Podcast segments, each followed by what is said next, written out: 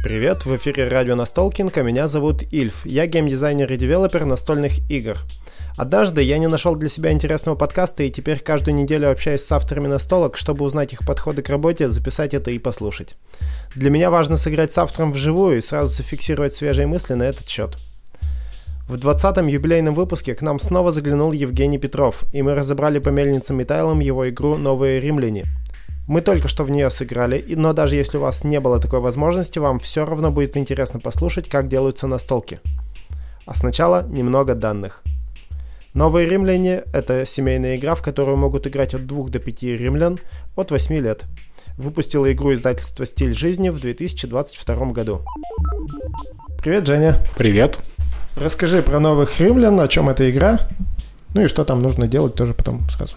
Новые римляне – это настольная игра семейная, в которой игроки, скажем так, выступают за варваров, которые вторглись и захватили Рим в такой, ну скажем так, там нету никаких милитаристских штук или еще чего-то, то есть там нет никакой агрессии, просто это теперь их земля, и они ее между собой делят. Вот. То есть племена договариваются о дележе земель, и механически это выражено через механику «ты делишь, я выбираю», или I cut you choose, как ее, угу. возможно, многие слышали. То есть игроки выкладывают перед собой некий массив земель, каждый сам. После этого делят его на две части за ширмой. Ширмы после этого убираются, и игроки с помощью карточек в закрытую делают выбор. После этого карточки вскрываются, и каждый определяет, собственно, какой кусочек он взял у соседа – а какой ему оставил сосед с другой стороны. Ну и из этих кусочков потом они собирают свои земли. Да, и там земли приносят очки по количеству зданий, которые того же типа, и потом кто-то побеждает. Сделаю предположение, что игра появилась из механики как раз один делит, другой выбирает. Ну, даже не совсем так. Ну, то есть, это факт, угу. Но на самом деле основным вдохновением игры э, была карта из э, Magic the Gathering игры. Угу. Называется она Fact of Fiction. И там игрок берет 5 карт из своей колоды, дает оппоненту, тот делит на две кучки любого размера в любой угу. пропорции. Угу. Вот. И после этого возвращает обратно сыгравшему эту карту игроку, и он выбирает одну вот эту стопочку карт, которую он положит себе в руку, а вторую он отправляет к себе на кладбище. Ну, это чисто механика I Cut You Choose, да, но вот именно вот эта карта, она послужила вдохновением для всей игры. Mm. Сложно ли это было осуществить? Ну, то есть, какие тонкости при работе с этой механикой присутствуют? Там было несколько моментов. Первый момент – это то, что сначала это был Roll and Ride. О, это интересно. Первые пол партии. Вот, то есть мы там э, таким образом выбирали, по-моему, фломастеры, но это было настолько неудобно, что мы сразу же отказались от этой идеи, и я нарезал гексы и передаю как бы слова сочувствия всем, кто когда-либо нарезал большое количество гексов, это супер неудобно. Как делать. я тебя понимаю. Вот. И дальше стали играть гексами, и там есть такой нюанс, что непонятно, зачем брать меньше кусок. Угу. Вот. И как будто бы все время надо было брать больший, и поэтому я ввел компенсирующий механизм через монетки, которые в изданной версии стали кристалликами, угу. которые позволяли делать параллельный скоринг, скажем так, независимый, да, и компенсировали. То есть ты каждый раз прикидываешь, что тебе выгоднее взять вот там на пару гексов больше или сохранить этот кристаллик, который в прогрессии дает больше очков. Вот я сейчас играл уже второй раз, и мне показалось, что как раз-таки на кристаллик я не обращал внимания. То есть всегда в меньшей кучке бывают нужные земли, если ты выбираешь по какой-то причине меньшую кучку. Ну, то есть можно настроить эти кучки так, чтобы заставить игрока взять меньшую кучку, оставив себе лучшую, если ты точно знаешь, что ему нужно. Мы с тобой играли вместе, и у меня это пару раз не получилось. Угу. Ну да, это работает только если сам игрок понимает, что ему нужно и не ошибается. И опять же, вопрос из личного опыта. Есть у меня один товарищ, который считает, что правило, что можно сделать кучку из 5 гексов большую, а маленькую из 0 гексов в виде одного кристаллика, в этой игре бесполезно, потому что никто так делать не будет. Бывали ли такие случаи? Возможно ли они? И опиши случай, когда это нужно будет. Ну, я могу прикинуть гипотетический случай, когда угу. кому-то не хватает э, последнего кристалла из всех восьми возможных, которые можно набрать за партию. Наверное, я бы взял такую из 0 э, гексов. Но в целом это существует, чтобы не добавлять еще одно правило, что каждая из кучек должна содержать хотя бы один гекс. Угу. То есть я не вижу смысла явно запрещать то, что, скорее всего, все равно не произойдет. Угу. Ну да. Ну тоже мне, да, кажется, что если тебе очень нужен кристалл и совершенно случайно все гексы, которые там вышли, абсолютно не нужны, то можно делать 5-0. Сколько итераций прошло э, между придумыванием игры и подписанием контракта? Как сильно она менялась и что именно ты менял? Ну, как я уже сказал, собственно, первая, скажем так, одна десятая итерации – это вот э, попытка сделать Roll and Write, от которой я сразу отказался. Потом второе большое изменение было связано с тем, что сначала постройки были на гексах нарисованы, вот, но чтобы добавить вариативности, скажем так, я придумал вот эту карточку, на которую ты вначале выставляешь все постройки, и это гарантировало то, что у каждого игрока есть свой набор из земель, а не из общей кучи это все тянется. Угу. Вот. И примерно одинаковое количество построек, то есть это предсказуемо. У тебя точно будет хотя бы по одной постройке каждого типа. Вот. И более того, скажем так, в последующих партиях имеет смысл смотреть на свою карточку и на карточки соседей, чтобы прикидывать, что у тебя будет и что у тебя могут забрать, и что ты можешь забрать. То есть, например, если я вижу точно, что там, зеленого дома уже не будет у игрока слева в тот момент, когда я у него mm-hmm. забираю, и у игрока справа, когда я у него забираю, то, возможно, это как-то переоценит зеленые гексы для меня. То есть я буду их оценивать по-другому. Угу. Вот. Это тоже была крупная итерация. Но вот потом, как я уже сказал, появились монеты-кристаллы, которые убрали проблему того, что мы всегда берем большую кучу, и вопрос только, как, что положить в нее, ну, по большому счету. Угу. Эта проблема ушла. Ну и потом игру взяли, она победила на конкурсе Корни в 2020 году. И дальше там поменяли, по-моему, только скоринг. То есть число очков за кристаллы уже. Поменяли количество. И поменяли скоринг за постройки в крайне лучшую сторону. Угу. Вот, мне очень понравился новый. А Потом... как, как было раньше? Было раньше гораздо хуже. Каждая постройка давала по одному победному очку за каждый гекс того же типа рядом, угу. а еще каждая постройка могла, вы... могла выбрать одну область и получить за нее победные очки по ее размеру. Вне но... зависимости, где она находилась. Нет, нет, нет, рядом тоже. Ага. Вот, но при этом одна постройка могла выбрать только одну область, и одна область могла быть выбрана только одной постройкой.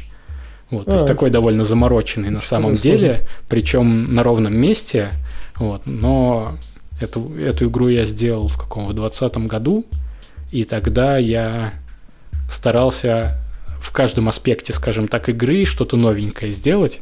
И у меня была возможность сделать какой-нибудь скучный скоринг – который будет работать гораздо лучше.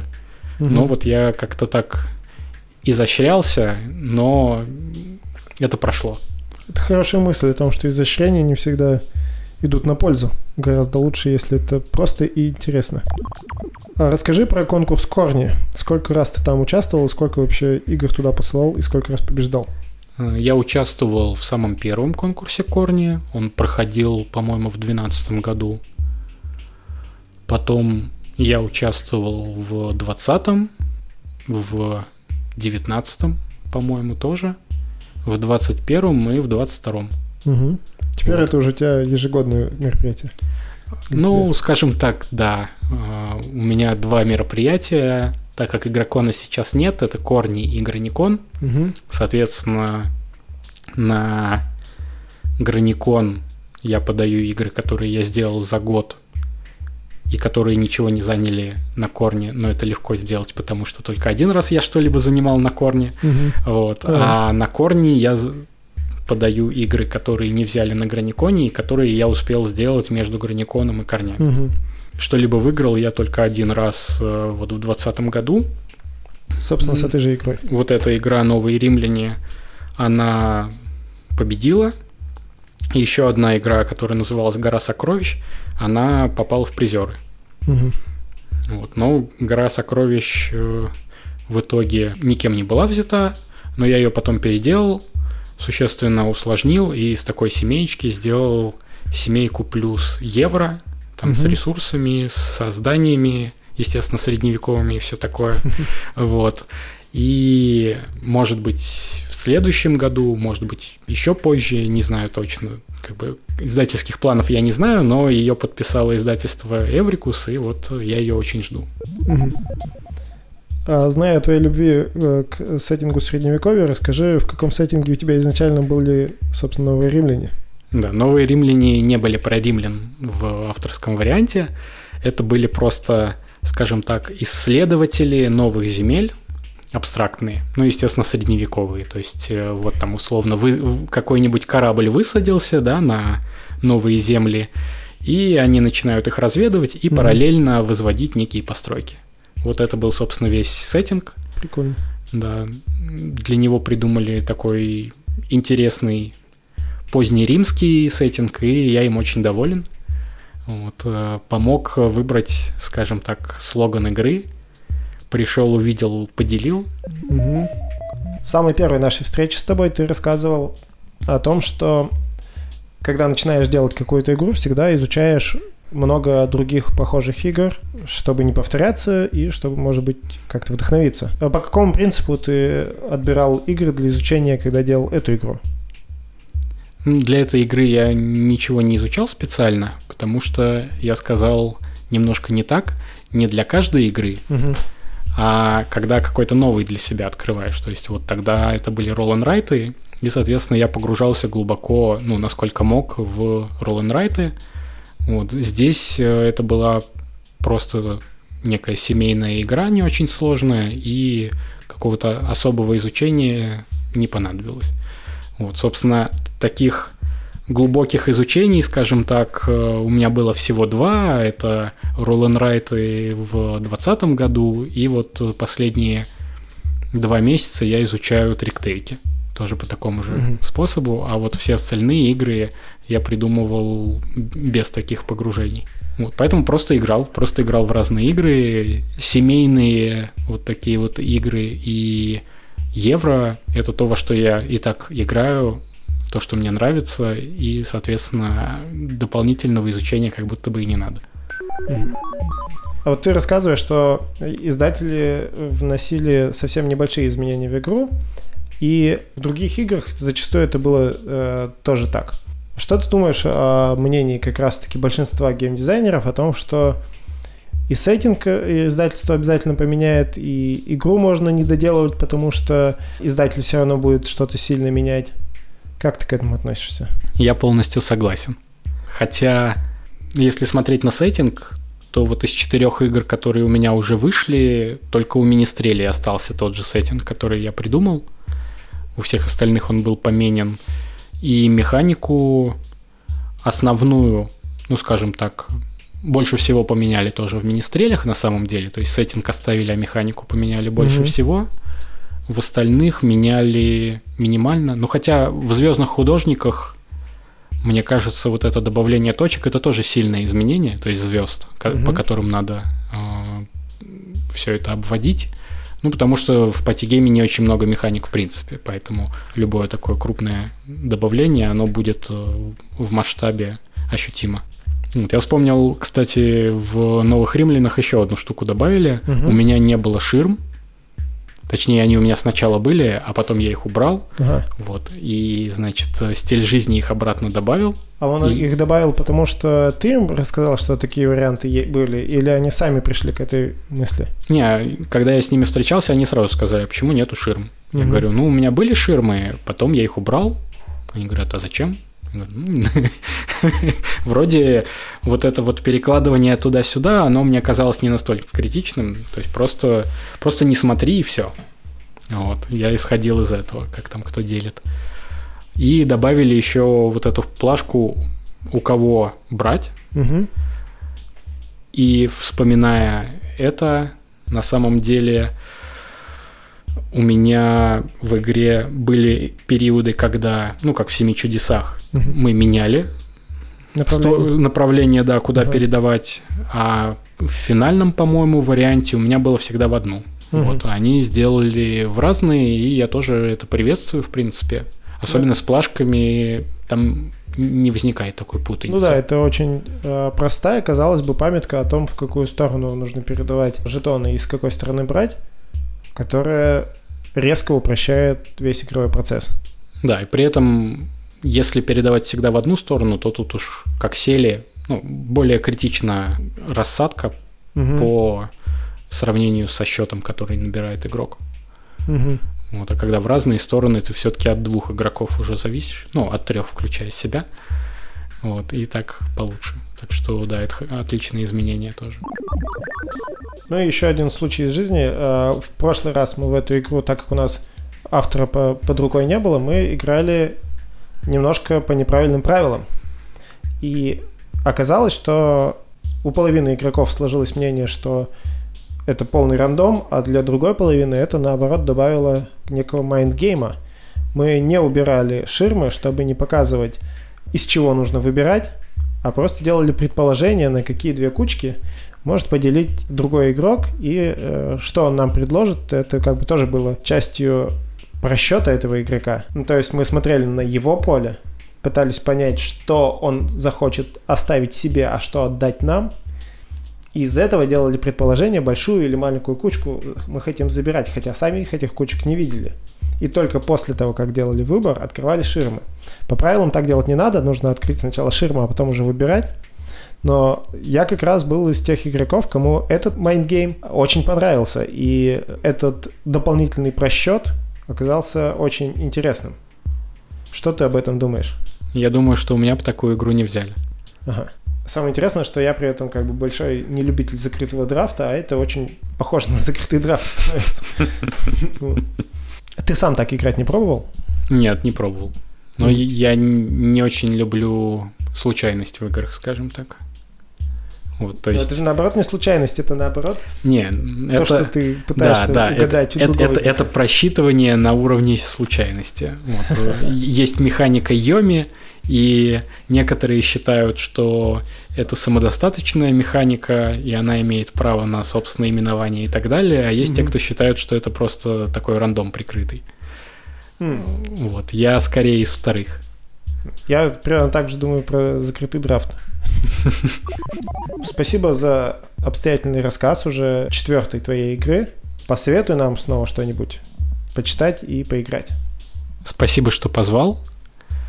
Я посоветую всем поиграть, собственно, в Magic the Gathering, потому что, может быть, вам не нравится концепция ККИ и так далее, но попробовать механику, посмотреть э, различные карты, мне кажется, это будет полезным. И, может быть, среди десятков тысяч карт э, Magic вы найдете идею для одной или нескольких своих игр, как это сделал я. Да, и к тому же теперь мы знаем, что это, это может быть совсем другая игра. Ну и касаемо книг, так как это уже наш четвертый выпуск, то я немножко зациклю и посоветую почитать Блейка Снайдера «Спасите котика», то, о чем я говорил в первом Мгм. выпуске. Это что касается на русском языке, а на английском, раз уж я посоветовал игру Ричарда Гарфилда Magic the Gathering, то посоветую учебник по геймдизайну, собственно, Гарфилда и соавтора Characteristics of Games. Мгм. Это учебник по геймдизайну, как я уже сказал, где преподносится авторский взгляд на игры в широком смысле. То есть и на видеоигры, и на настольные, и на спорт, и на классические, которые ближе к настольным. А, плюс э, некоторые главы посвящены, скажем так, любимой теме, наверное, которую часто поднимает Ричард Гарфилд. Это luck versus skill, ну то есть э, удача против мастерства. Мгм. Вот. И многие считают, что есть игры как бы на мастерство, есть игры на удачу.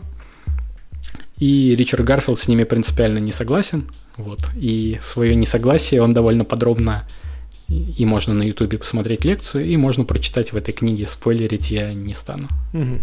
Спасибо тебе. А, Надеюсь, мы еще не раз увидимся в этом подкасте. Приходи еще с новыми играми. Спасибо. В этом выпуске «Радио Настолкинг» мы разговаривали с Евгением Петровым о его игре «Новые римляне». Если вам интересно слушать наши подкасты, можете поддержать нас ВКонтакте. Подписаться на «Радио Настолкинг» можно на всех основных площадках для подкастов, а также вступайте в сообщество Настолкинг в ВК и Телеграме. На этом наша радиостанция заканчивает свою работу. Пока!